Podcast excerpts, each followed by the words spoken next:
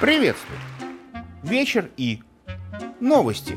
Прямо сейчас, как всегда, были почти только лишь у всех, но вот мы в нашей с вами традиционной рубрике «Лавров за гранью» давайте сегодня пойдем другим путем.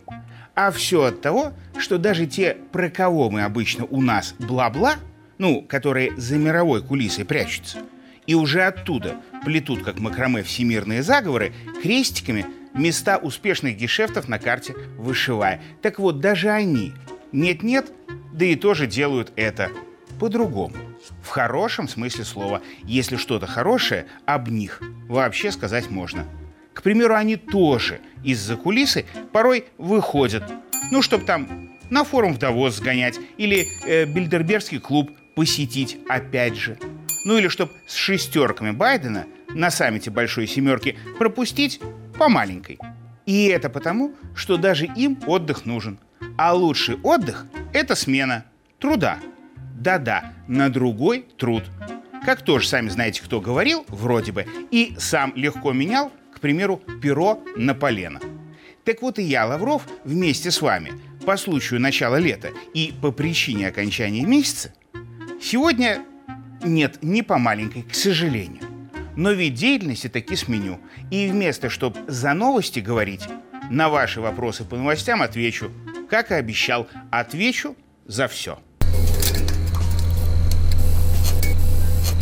Кстати, вот по вашим вопросам, которые вы писали в течение месяца, тоже заметно, что и вы прекрасно помните, кто и что говорил про смену труда туда-сюда потому что и вы явно сменили городской труд на дачный хлопот.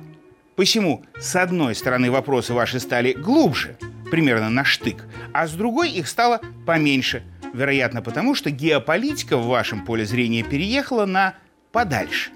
Как я понимаю, примерно в район теплицы с помидорами. Однако же не вкус малины у маленького строения на границе участка, и за это спасибо – а еще особое спасибо за вопрос по телефону Юлии Францевны.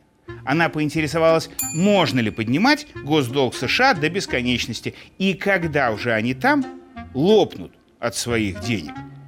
На что еще раньше меня, цитируя культовую ВИА «Гражданская оборона», ответил председатель Вашингтонского обкома, лично товарищ Сонный Джо.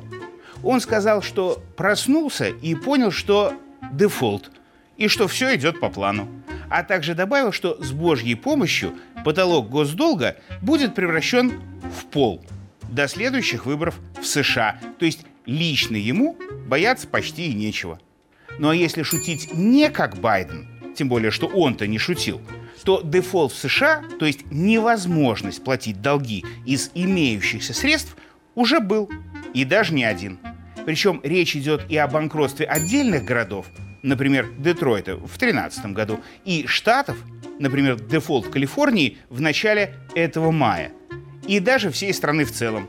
Штаты уже попадали в такую ситуацию раз с пяток, с 18 века включительно. Но каждый раз, включая дефолты Обамы, президент США просто подмахивал разрешение самому себе выпускать все новые бесценные бумаги, которые потом они всей страной продавали партнерам и печатали новые, ничем не обеспеченные деньги. И вот ровно это же происходит и прямо сейчас.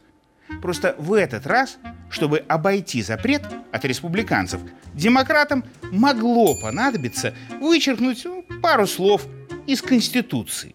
А когда они показали, что готовы идти даже на это, республиканцы испугались и решили сделать все по-старому – но с учетом, что в следующий раз повышать потолок госдолга после следующих президентских выборов разрешат и им тоже, что будет очень удобно для президента республиканца, если он выиграет. Поэтому да, повышать госдолг им можно до бесконечности. Просто теперь бесконечность кончается в 25-м. Или когда держатели американских долгов придут к должнику с просьбой – уже когда-нибудь хоть что-нибудь вернуть. Но в США надеются, что до этого не дойдет. Или в крайнем случае верят, что смогут прострелить ходокам ноги. Ну а еще это может случиться, когда в мире, кроме доллара, появится другая резервная валюта. Но это будет еще не скоро. Думают в США. Хотя, может быть, уже в августе на саммите БРИКС. И да, от избытка своих денег США не взорвутся, потому что уже давно ничего своего в плане денег у них нет. А вот чужих денег Штаты хотят получать еще долго и много. И кто не согласен, у того нет демократии.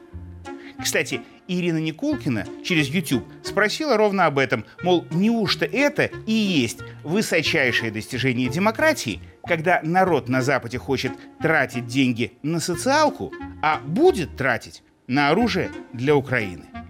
Да, именно так и сказал глава МИД ЕС, дипломат и милитарист Барель. Мы хотели бы тратить средства на благосостояние граждан, на больницы и школы, но у Евросоюза нет выбора. Мы должны покупать оружие. И если кто вдруг считает, что такой ответ выдает Барреля с головой, как безголовую, бессмысленную и беспощадную пешку Штатов, то он считает правильно. Кстати, Вадим Андреевич по телефону тоже поинтересовался за честность. Почему Швейцария распоряжается российскими деньгами у них в банках? Это что, законно? Кто теперь в их банки класть будет? И с точки зрения Швейцарии это очень хороший вопрос. Про плохое. Так 6 из 10 крупнейших банков страны этой весной пожаловались на отток средств, например, китайских клиентов. Так это они еще в ракете, в смысле в летние отчеты не смотрели. А лето для них может быть жарким. И вот еще об оттоках и потоках пользователи «Горькая правда» и «Рулон обоев» в Ютубе. Где же им еще с такими ФИО быть? Так они интересовались северными потоками, и им придется ответить, эти трубы таки сгорели. Но газ теперь идет в другую сторону, а Европа вынуждена покупать его в 4 цены минимум у США. И это ей еще повезло, что нефть она берет по другой схеме, у Индии которая покупает ее у России, потому что у России напрямую Европе покупать запретили. Старшие товарищи – продавцы газа. Впрочем, что это мы все про Запад? Тут Александр Игоревич спросил, а с Грузией что? Кто там против того, чтобы летать в Россию? И отвечая на этот вопрос про гостеприимную кавказскую страну вина и шашлыков, придется признать, против взаимовыгодной работы Грузии и России только Запад.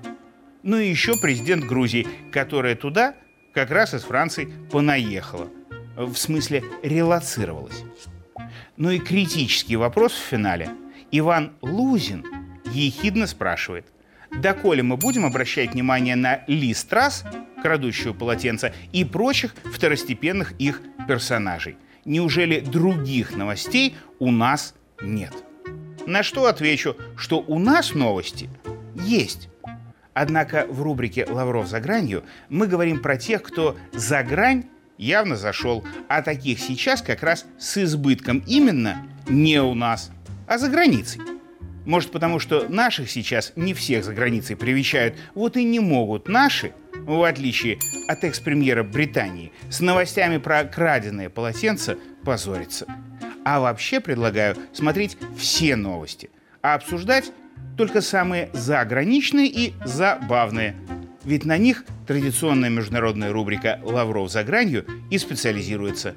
Вот и в следующий раз выберем такие опять. А пока, пока пойду тем же путем, пока шашлык не остыл. В смысле, конечно, пригляжу за новостями. Пусть они у нас будут хорошие.